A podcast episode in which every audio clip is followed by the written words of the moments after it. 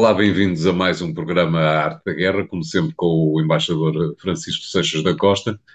Eh, para começarmos desta vez, e mantendo o registro desgraçado que temos vindo a usar nas últimas semanas, eh, eh, para pedirmos ao embaixador o que nos fala um pouco daquilo que tem sido a primeira das guerras, a da Palestina, numa altura em que, ou pouco depois de a Mossad ter voltado a fazer das suas eh, como já eh, nos habituou há muitas eh, décadas que conseguir, isto é, ir ao estrangeiro acabar com os seus principais adversários. Foi mais uma vez isso que aconteceu, não foi, embaixador? António, António está a correr um risco histórico, porque obviamente que a Mossad e Israel não reivindicou este ataque eh, sobre o qual a certeza de ter sido feito por Israel é praticamente 99,99%. ,99%. O Se não erro, também nunca chegaram a dizer que foram eles que mataram os eh, terroristas de, de Munique, não é? Era a isso que eu me estava a referir. Uh, além de terem matado os terroristas de Munique, mataram também uh, um marroquino uh, na Noruega, que não tinha rigorosamente nada a ver com os terroristas de Munique e que foi confundido por um terrorista de Munique. Uh, Israel tem uma prática internacional e, há, há muito tempo de atuação fora do seu território. E vale a pena dizer aqui e enquadrar isto, eu sei que para as pessoas que se chocaram muito, e são, e, e creio que são a esmagadora maioria, com o ataque terrorista do Hamas, uh, poderá haver uma espécie de uma justificação histórica para a circunstância de Israel e procurar pelo mundo uh, aqueles que são responsáveis por esse ato terrorista, ou, ou, pela, pela, ou pelo menos pela execução, pela planeamento desse ato terrorista. Nós temos que perceber que isto não é uma selva, isto é, enquanto que um grupo terrorista uh, atua, atua à, à luz de, de, uma lógica de finalidades, e não tendo praticamente regras, um Estado é um Estado. Isto é, um Estado, eh, ao ser um Estado e ao estar nas Nações Unidas, ao ter relações diplomáticas com outros países, obriga-se a um conjunto de regras, eh, uma das quais é a, a, a não, a, o, digamos, o respeito eh, pela ordem política e jurídica interna dos outros Estados. Nós percebemos a lógica humana, no sentido de dizer é preciso ir atrás dos bandidos.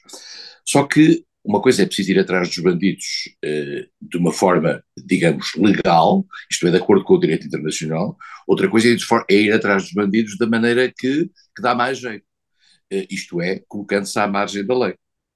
Israel faz sistematicamente isso. Eh, eu diria que muitas das pessoas que nos estão a ver e a ouvir compreendem isto perfeitamente, havendo um, uma, este tipo de ações, é natural uh, que haja também uh, uma, uma, uma, uma vindita, uma quanto a isto, mas nós temos que perceber que isto tem consequências no plano internacional graves, nomeadamente no, no, no desestabilizar dos países onde essas ações são feitas, e, além do mais, dá do Estado uma ideia de que não respeita a ordem, as ordens, a ordem internacional. Mas este, este é um ponto que eu gostava de começar por dizer. Além do mais, há aqui um problema novo, que é o seguinte, uh, nomeadamente os americanos, que tiveram desde o primeiro momento uma ação uh, perante esta guerra uh, relativamente de contenção desta guerra no seu espaço geográfico limitado da Palestina, os americanos ficaram bastante preocupados pela circunstância de Israel ter já começado a fazer ações nomeadamente no Líbano, onde foram buscar aparentemente o número 2 do, do, do, do, Hamas. É, veremos se o farão mais tarde uh, na, no, no Qatar, onde está a, maior, a, a, grande parte da liderança do Hamas. Uh, para isso, para, para, condenar esses países que acolhem terroristas, uh, há regras internacionais e há, e há, e há mecanismos internacionais de, de sanções, de, de acussamento mesmo desses Estados. E por isso mesmo, estar a dar eh, esta oportunidade a Israel de ir onde lhe apetecer uh, é, digamos, criarmos uma ordem internacional alternativa. E, portanto, uh, nós assistimos neste momento a um alargar, precisamente contrariamente àquela ideia que os Estados Unidos tinham, a um alargar do conflito. O alargar do conflito ao Líbano, uh, onde existe um grupo uh, armado uh, que sistematicamente põe em, em, em, causa a própria existência de Israel, o Hezbollah, como também alargar o conflito, e aí a culpa não é de Israel, aos Houthis no Iémen, que estão neste momento a fazer uma triagem daquilo que é a entrada dos navios no Mar Vermelho, que é o acesso ao Canal do Suez e o acesso ao Mediterrâneo, triagem essa que os úteis dizem fazer em função, eh, digamos, contra os barcos que vão fornecer Israel. E aí criou-se uma força internacional eh, liderada pelos Estados Unidos, integrada por países como a França, como o Reino Unido, como a Itália, como a Grécia, eh, que está a procurar, digamos, garantir a liberdade desses mares. É, por aí passam, vale a pena dizê-lo, cerca de 12% de todo o comércio mundial. É, isso é da maior importância, basta perceber o vasto da gama e basta perceber é, que, que, a alternativa é vir pelo sul, é vir por, por, pela África do Sul e fazer, digamos, a, a rota da Índia. e por isso mesmo estamos já a alargar o conflito.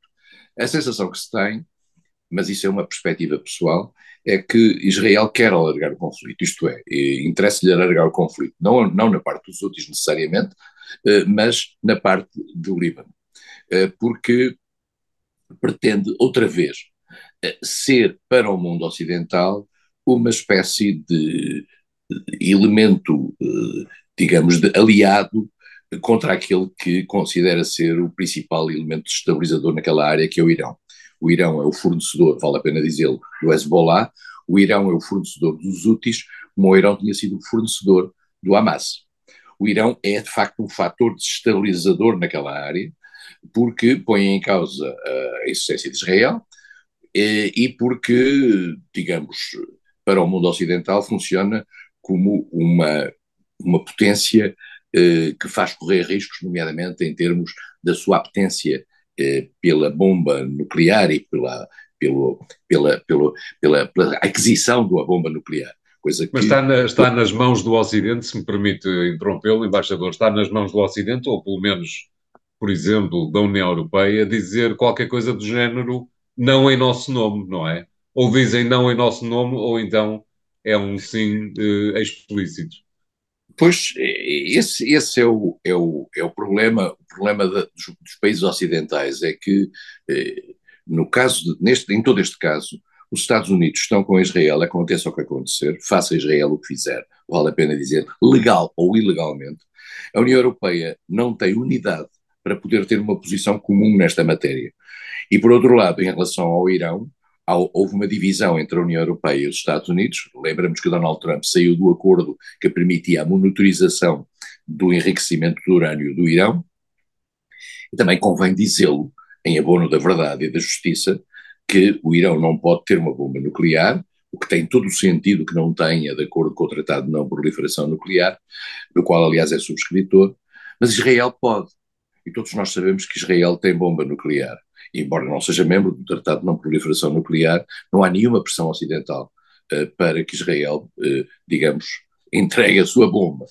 E por isso mesmo estamos aqui com dois pesos e duas medidas nesta guerra, onde, passando muito rapidamente, uh, nós temos vindo a, a, a, agravar as vítimas civis na, na, em Gaza, Volto a lembrar que as vítimas do ataque terrorista do Hamas no dia 7 de outubro eh, foram cerca de 1.170 neste momento computadas e já vamos em 22 mil vítimas civis eh, na, na, em, em Gaza, com Gaza completamente destruído.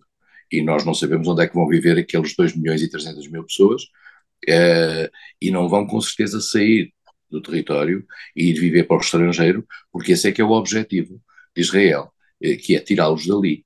Eh, aquela gente nasceu ali, aquela gente vive ali há muitos, há muitos e muitos anos em condições penosas, agora foi, foi destruída toda, toda a zona onde eles vivem, porque na realidade uh, o grupo que dirigia aquela zona era um grupo terrorista, mas a desproporção entre, quer em termos de vítimas civis, quer em termos de estragos físicos, é extraordinária e nós não sabemos como é que isto vai acabar. Claro.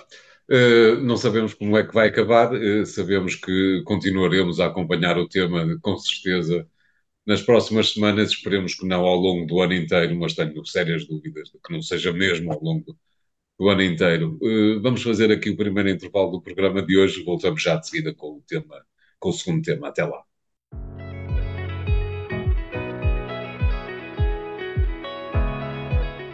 Bem-vindos à segunda parte de Arte da Guerra, desta vez para pedirmos ao embaixador que nos fale um pouco da forma como tem visto a evolução da outra guerra, a da Ucrânia, eh, que aparentemente, no, pelo menos do ponto de vista militar, está eh, empatado. Eh, no início, estamos no início de, de, do inverno e, portanto, o empate vai manter-se nas próximas semanas, seguramente até que uh, qualquer coisa venha a acontecer, sendo certo que uh, ninguém sabe muito bem o que é que pode ser que venha a acontecer, mas dá a ideia que há algumas movimentações que nos podem fazer crer que internamente há alguma contestação a Zelensky. Não lhe parece, embaixador?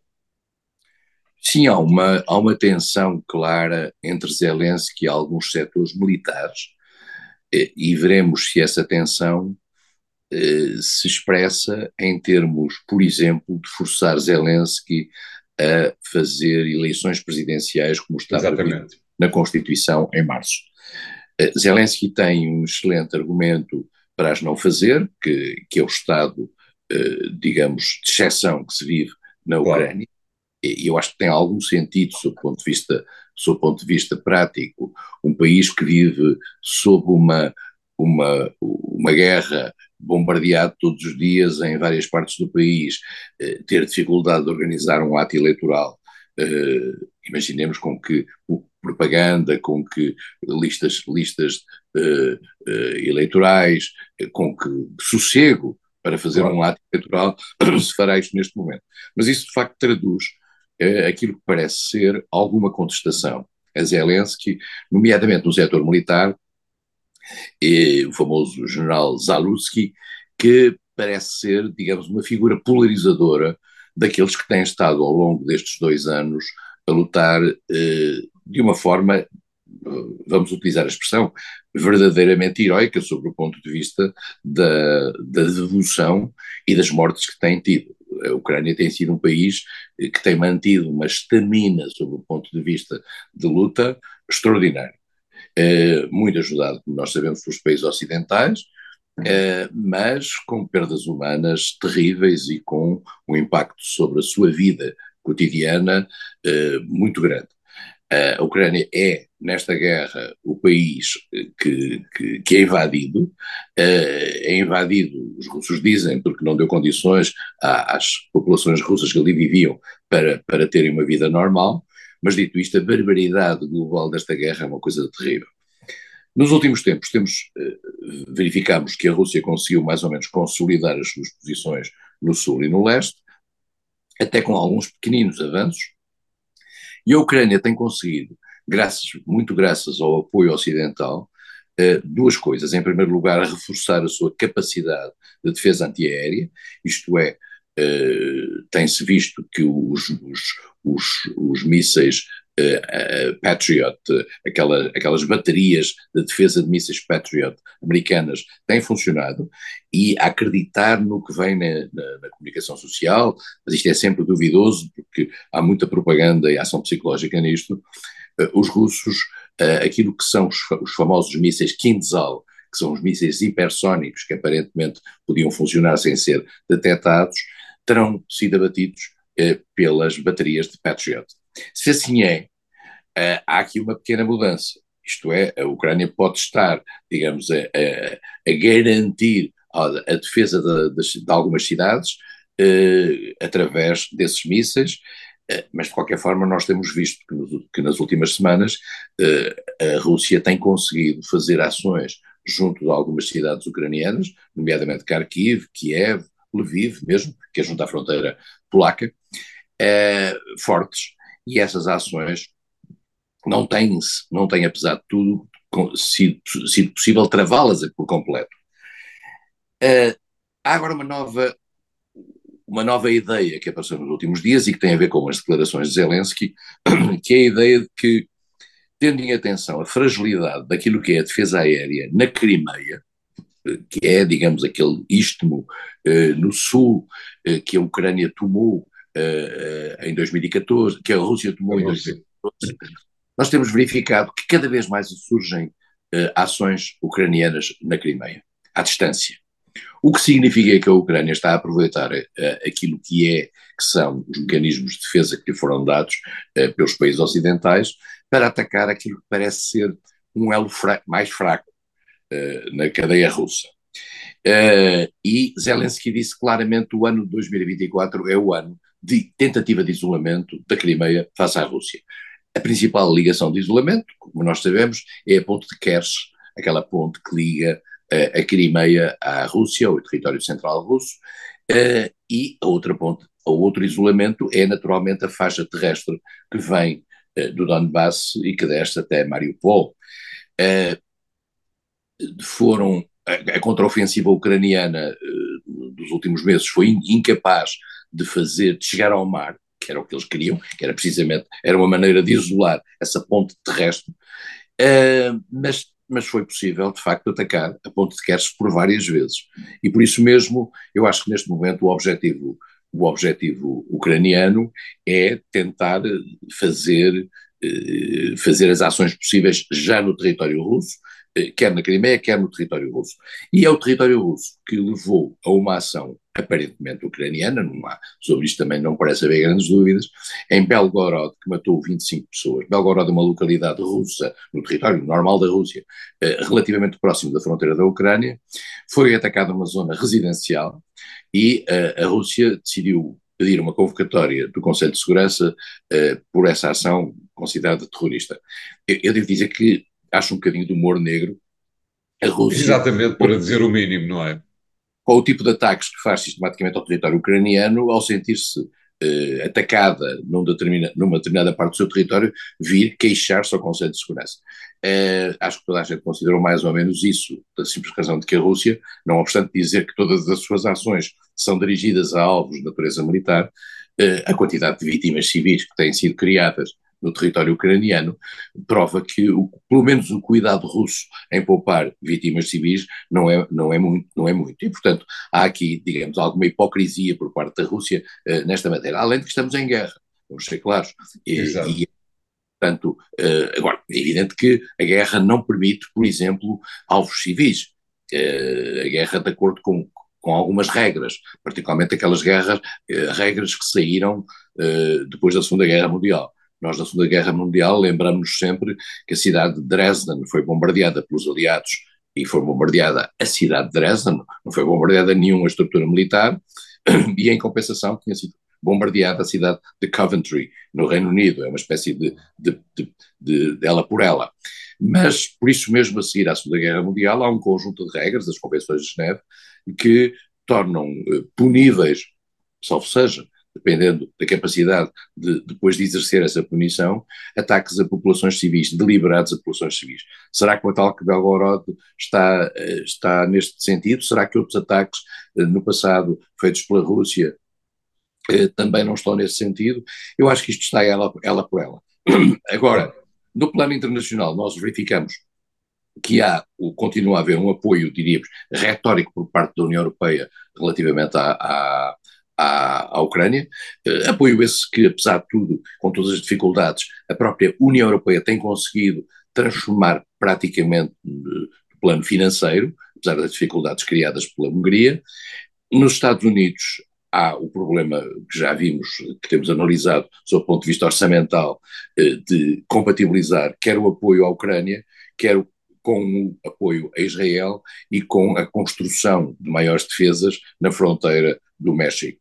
Eh, eu, a prazo, acho que os Estados Unidos vão conseguir ultrapassar esta dificuldade de natureza financeira e vão conseguir manter o apoio à Ucrânia durante mais algum tempo. Mas isto depois liga-se a outra questão que teremos tempo para discutir no futuro, que é as possibilidades de Trump vir ou não vir a jogo uh, nas próximas eleições.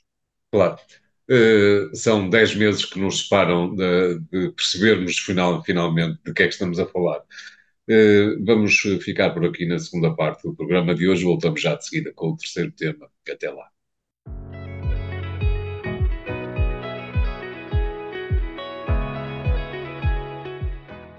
Bem-vindos à terceira parte de A Arte da Guerra, eh, para desta vez desafiarmos o embaixador Seixas da Costa a falar-nos um pouco daquela que é a primeira, se não estou em erro, a primeira eh, eleição de um ano, o de 2024, que ficará marcado por dezenas e dezenas de eleições.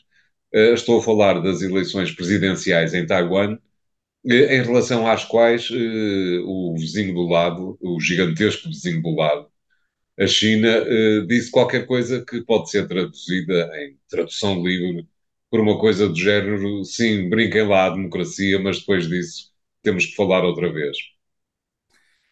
É, Taiwan, Taiwan é de facto uma, a primeira dessas muitas eleições que vai haver durante o ano 2024. Eu acho que não nos devemos enganar, apesar de tudo, quando utilizamos a expressão eleições, sobre se estamos exatamente a falar da mesma coisa. Exato. Porque muitas das eleições que vão ocorrer em 2024 são eleições rituais, de acordo com as ordens constitucionais. Muitas dessas ordens constitucionais têm uma vaguíssima proximidade com as ideias democráticas e algumas dessas eleições têm as cartas marcadas à partida, desde logo a começar pela eleição na Rússia do presidente, que, como todos nós sabemos, está já com as cartas marcadas ou, eh, a menos que houvesse da parte de algum dos nossos espectadores uh, mais inocentes a dúvida sobre se Putin iria ganhar estas eleições. E, portanto, em Taiwan, o que se passa é que Taiwan é um Estado que não está reconhecido pelas Nações Unidas, não é um Estado independente à luz do direito internacional e é um Estado que mantém uh, uma, um reconhecimento internacional muito limitado. É uma democracia, é uma democracia que vive na ilha Taipei, na ilha Formosa, do tempo dos, dos, dos descobrimentos portugueses, na ilha Taipei, eh, e que tem, digamos, vive sobre esta pressão constante, que é a circunstância de, no acordo de 1971-72, feito, que permitiu à China ocupar o lugar eh, à República Popular da China ocupar o lugar da China nas Nações Unidas, Taipei ter ficado numa situação de alguma fragilidade sobre o ponto de vista institucional, fragilidade essa que é protegida pelos Estados Unidos, há um acordo de 1979 que permite aos Estados Unidos, que deu, que deu esta, este apoio, eh, digamos, de proteção a Taipei, para evitar uma agressão chinesa, mas a China continua, como o António disse, a ter um discurso e uma retórica muito eh, agressiva face a Taipei, no sentido de dizer isto é território chinês e mais cedo ou mais tarde, bem ou mal, vocês vão acabar por ficar como território chinês. Dentro de Taipei há uma discussão sobre essa matéria, naturalmente, eh, e essa discussão, no fundo, divide-se em três linhas. Uma delas, uma linha radical que, que, quer a independência do país e que reclama a independência do país, que é uma linha minoritária. Depois há uma linha pragmática, que é que tem estado no poder uh, uh, nos últimos anos, nomeadamente nos últimos oito anos, que é uma linha que reclama uma manutenção do status quo, essencialmente a manutenção do status quo, a não alteração do tipo de relações com a China e que, que cada vez mais procura a proteção dos Estados Unidos uh, para, se, para garantir essa linha e para garantir, no caso de uma agressão chinesa, a possibilidade de Taipei reagir. Taipei está, está, hoje militarmente muito apoiada pelos Estados Unidos. Uh, não há, no entanto, dúvidas que se a China quiser invadir Taipei, embora com fortes percas, poderá, eh, digamos, fazê-lo do ponto de vista militar. Isso teria consequências, digamos, que nós não conseguimos visualizar no plano internacional, nomeadamente em termos de reações por parte dos Estados Unidos, que mantiveram sempre, relativamente à questão de Taipei ou Taiwan, a chamada ambiguidade estratégica, isto é, uma, uma, uma, não diziam exatamente o que é que iam fazer, ou não dizem exatamente o que, é, o que é que vão fazer no caso de haver uma agressão chinesa. Essa ambiguidade estratégica mudou ligeiramente nos últimos anos, eh, com os Estados Unidos a serem mais vocais no sentido de uma defesa de Taipei, mas nunca dizendo que ficarão militarmente ao lado de Taipei. Por outro lado, este tipo de atitude da China face a Taipei está a assustar, digamos, os países ali ao lado. E em particular está a assustar o Japão, que está num curso para um rearmamento, eh, enfim, completamente contrário àquilo que era a sua tradição desde o final da Segunda Guerra Mundial, mas está também a, preocupar países que veem a, afirmação da China naquela área com muita preocupação, como é o caso da Austrália, mas também como é o caso da Coreia do Sul, mas também como é o caso das Filipinas. Estamos aqui numa zona de grande turbulência eh, que, que, no fundo, também é, é acelerada eh, pela circunstância da China, no chamado Mar do Sul da China, estar a, ter atitudes que confrontam o direito internacional, porque partem do princípio, por parte da China, de que aquele mar é seu. E, portanto, a construção de ilhas artificiais e, e um conjunto de outras atividades de, de, que podem dificultar a travessia daquela zona por, e voltamos outra vez à travessia dos mares, como se põe já na questão do Mar Vermelho, no Estreito de Bab el-Mandeb, aqui é todas aquelas zonas junto do Mar do Sul da China que são fundamentais para o comércio mundial. E para o comércio mundial também vale a pena dizer que esta é uma das armas que não é, digamos, letal por parte de Taipei, de Taiwan, é que o Taipei tem 90% da produção dos microchips, que hoje são fundamentais para grandes indústrias mundiais. Uma eventual paragem da produção de microchips em Taipei criaria uma crise mundial ao nível de várias dimensões de natureza tecnológica. E, portanto, estas eleições são importantes para quê? Para perceber se o partido que até agora tem tomado esta posição, defesa do status quo, digamos, o Partido Nacionalista eh, e que tem procurado uma ligação com os Estados Unidos, lembramos aí da lá da Nancy Pelosi, eh, que, que, na altura eh, de, era, era a Presidente da Assembleia da República, digamos, americana, Uh, mas também um conjunto de, de, de, viagens que a própria presidente chinesa uh, de Taipei fez aos Estados Unidos, a viagem que fez aos Estados Unidos. Não oficiais, viagens não oficiais. Exatamente, e todas elas, todas elas com um caráter, digamos, que foi lido por Pequim como provocatório. Veremos em que medida é que este partido, que está no poder há oito anos e que agora, através do seu vice-presidente, concorre para um, mais um mandato mais quatro anos, consegue subir. O outro partido que está mais próximo é, é curiosamente, eh, eu digo curiosamente, é o, é o Kuomintang, é o famoso partido que, no fundo, representou a China, mesmo nas Nações Unidas, até 1971-72, é o partido de Chiang Kai-shek, eh, e que atualmente é, é, o único com o qual a China, curiosamente, ainda mantém um diálogo. E o candidato desse partido eh, está, hum, está ligeiramente afastado em termos de intenções de voto do candidato do Partido Nacionalista, mas de qualquer maneira isto nota que aquele partido que quer manter algum diálogo com a China e com o qual a China, se, de certa maneira, se entende, eh, digamos, tem alguma expressão no plano interno. Vai ser muito importante para perceber se há uma mudança tectónica na evolução, na, na opinião pública uh, uh, de Taiwan agora nestas eleições. Uh, embaixador, permita-me que estabeleça aqui uma comparação caricatural, digo eu, mas talvez não muito. O que se passa na, em Taiwan é um pouco como se em 1974 os últimos representantes do antigo regime em Portugal se tivessem acantonado nas berlengas e desde então tivessem tentado fazer uma república diferente da de Portugal. Foi isso que aconteceu em 1949, exatamente com o Kuomintang, e é disso que estamos a falar, não é, embaixador? É, embora se possa dizer que, digamos, o direito que a China tem eh, de tomar o poder no território continental chinês eh, digamos, é, é idêntico ao, ao, ao, direito que o Kuomintang tinha de se prolongar uh, no poder. Uh, isto é, há, há, uma luta interna, há uma guerra civil na China, o Kuomintang de facto vai para as suas berlengas, uh, que, é, que, é, que é Taiwan, que, que, apesar de tudo é um bocadinho maior que as berlengas, e, e consegue sobreviver aí com alguns apoios internacionais desde praticamente 45. Uh, durante, durante muito tempo os Estados Unidos tinham, tinham, eh, tinham nas Nações Unidas, conseguiram preservar nas Nações Unidas a, a, legitimidade, e não só os Estados Unidos, todo o resto do mundo, porque quando Taipei, quando Taiwan assume o lugar nas Nações Unidas em 45, assume-o em nome da China.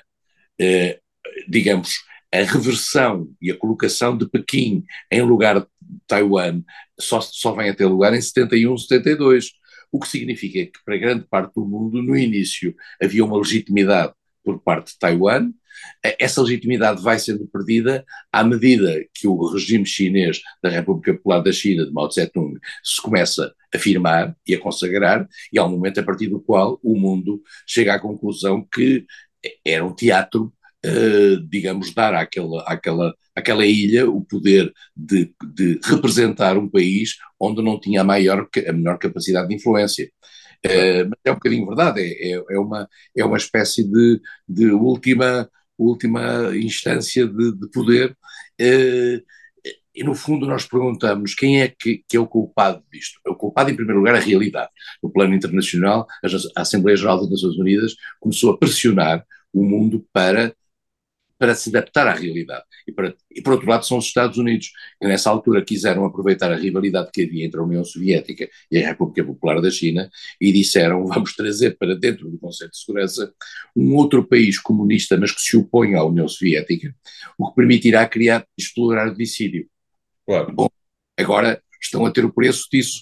E, e outro dia estava-me a perguntar, quando morreu Henry Kissinger, certo. se de facto a sua morte foi comemorada em Taiwan, porque é ele o autor desta reversão que criou, que colocou Taiwan, digamos, eh, numa linha descendente eh, para uma possível integração com a China mais cedo ou mais tarde. Claro. Muito bem, embaixador, obrigado. Eh, o programa fica hoje por aqui. Continue a acompanhá-lo nas redes sociais do Jornal Económico e para a semana regressaremos com novos temas, sendo que, com grande probabilidade, pelo menos dois deles não serão nada novos. Até para a semana. Obrigado.